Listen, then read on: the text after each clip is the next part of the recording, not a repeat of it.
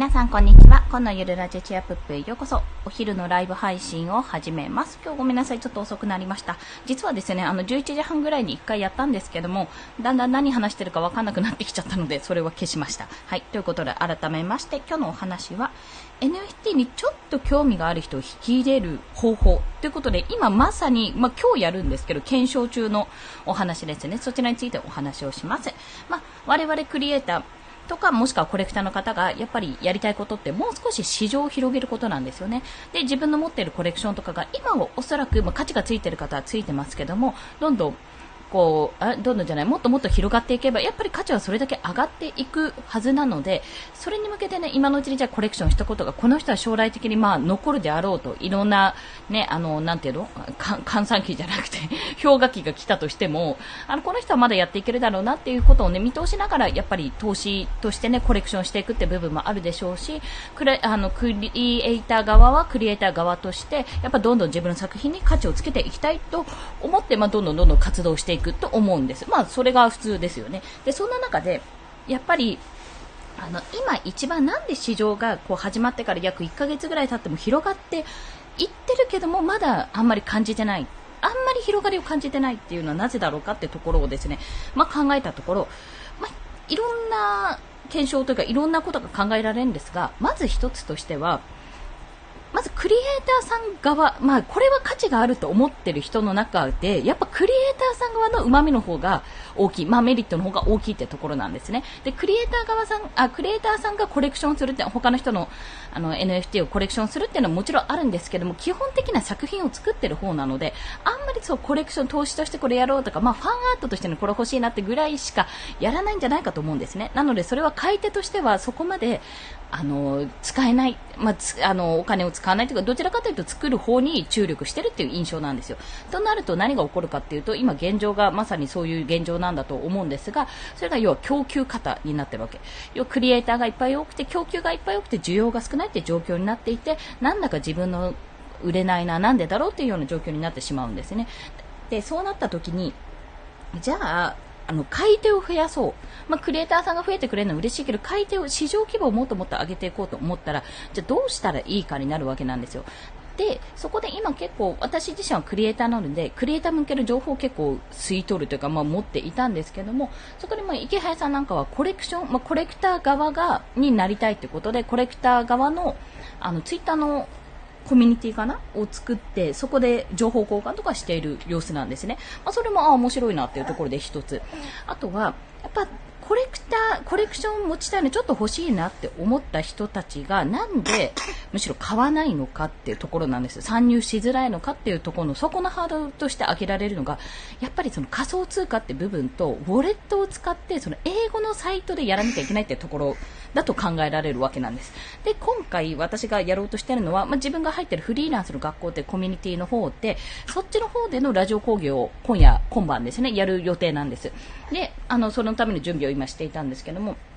それは何かというと、まず、まず第一に、多分ね、第一の難関として、 OpenSea、まあ、今回私は OpenSea の話をするんですが、そこ以外ではやってないので、で、 OpenSea のアカウントを作成するってとこ、そこを解説するっていうのがまず一つのハードルなんですよ。で、そこは、なぜかというと、まあ、それが先ほど言った通り、まず仮想通貨の口座を持ってない人にとってみれば、まず仮想通貨って何ぞやってところが入るわけです。自分のお金を、現金を、法定通貨を、なんかよくわからない、その仮想通貨ってものに置き換えなきゃいけないっていう、多分ね、そこのまず、え、それってちょっと辛くないってところから入っていると思うんですね。で、ただ、フリーランスの学校に至っては、もう仮想通貨のことも NFT のこともある程度に Voicy とかで聞いてる方が多いはずなので、それでもやっぱりまだ参入してない方っていうのは、基本的にやっぱやりたいけどちょっといまいちわかんないし、時間もないしなと思ってる方だと私は踏んだわけですよ。まあ、いわゆる、あの、イメージとしてはあの、スマホを買う人いるじゃないですか。まあ、ドコモとかね、いろんなソフトバンクとかでもやってると思うんですけど、そういった方々で、まあ結構ご高齢の方向けにスマホのやり方講座っていうのがあるんですよ。多分あれね、有料か無料かわかんないですけど、もしかすると無料でやられてるかもしれないんですが、それみたいなもんですね。一度にみんなが集まって、じゃあ一気にそこで、あの、順序をよくやっていきましょうっていうところなんですよ。で、そうすれば、あ、なるほど、これを見ればわかるなっていう動画としてもアーカイブ作ってもらえるので、動画としてもできますし、なおかつ、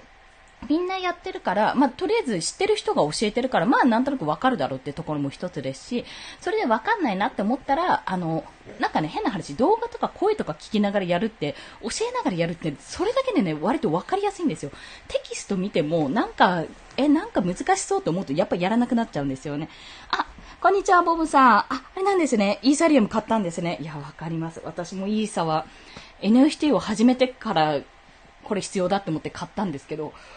結構ね、ドキドキします。買ったの。買ったのすごいドキドキしたよね、昔ね。あ、ごめんね、とか言ったのごめんなさい。息子がちょっと手元というか、足元というか、におりますのでごめんなさい。息子がいるんでちょっと声をかけてしまいました。はい。で、えっと、そんな感じでやったんですけども、その NFT、あ、NFT を、に興味はあると。なんか流行ってる。なんかいろいろイラストとかが待ってるってプレゼント企画もやる。でもオープンシーのアカウントがないとそのプレゼント企画すら当選、当選も何も応募ができないとそっちにウォレットを送るので、あ、ウォレットとかそっちのウォレットに送るのでできないってなると、やっぱりもったいないし、まあでもも、もらってないからしょうがないかみたいな感じで、まあそこで諦めてしまう方っていうのが多いと思うんですよ。で、私はまずとりあえず自分のコミュニティの中で、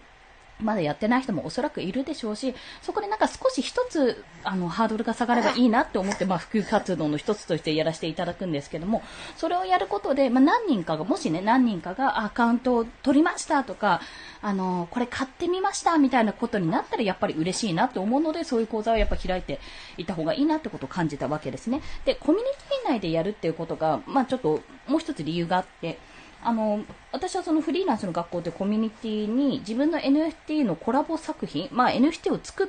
たんですよ、一応。作って、まあこれ、例えば、振り、あの、振り子のコミュニティに入ってる人に、あの、オープンシーン持ってる人がいて欲しい人がいたら、全然普通にギブアウェイ、あの、無料で配布ですね、プレゼントしようと思うんですけどってことを一応オーナーの周平さんにも聞いて、あの、許許可もらったのかな？多分もらったともいいね？みたいな感じだったら、多分もらったと思うんですけど、それで渡すようにすれば、あの、とりあえずタダで手に入るわけじゃないですか。あ、や、ラッキー、ラッキーキーなわけですよ。で、そういうふうに、あ、なんかこんな風にしてもらうんだなっていうことを一つ知ってもらったら、なんか、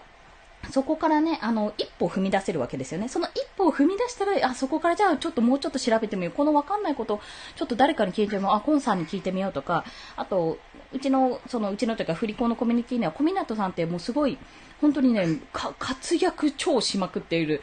NFT クリエイターのイラストレーターの方がいらっしゃるんですけど、小湊さんもいらっしゃるので、そういった情報とかもね、結構感度よくできるし、提供できるというところなので、まあなんか本当に一歩遅れちゃったとか、これから始めたいけどどうやって始めたらいいかわかんないって人にリーチをかけて、まあそういう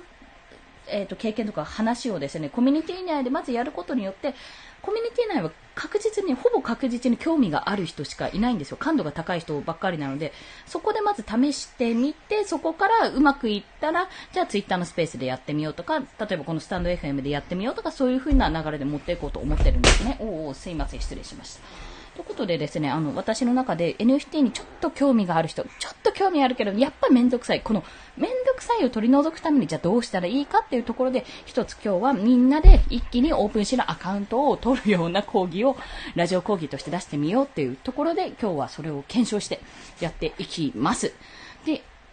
あの、やっぱり画面共有できた方がいいので、これは。なんか、どうやって画面共有しながらやっていくかなっていうところもちょっと考えてるんですけど、ツイッターのスペースだと難しいですし、あの、この、なんだっけ、スタンド FM ですと、また画像がね、画像とか写真とかしかできないんで、動画とかができないので、まあ、動画教材を作るかどうするかみたいなところも、まあまあまあまあ考えてるっていうところですね。まあ、そういうふうに、今、自分がクリエイターとしてやっている部分、もしくはそこでつまずいたところとか、もういろんな方がまとめてくださっていたり、ブログとかノートとかでまとめてくださっているのもありますし、そういったものを見ながらね、もっともっとじゃあ自分だったらどういうふうに伝えるかって、こういうのあるあるだよねってことを、どんどんこう買い手を増やすためにもも作っていく。そういうコンテンツを作っていくって方にもちょっと種まきをする。そんなようなお話を今日はさせていただきました。それでは今日もお聴きくださりありがとうございました。また夕方ライブ配信やりますので、その時はよろしくお願いします。コンでした。ではまた。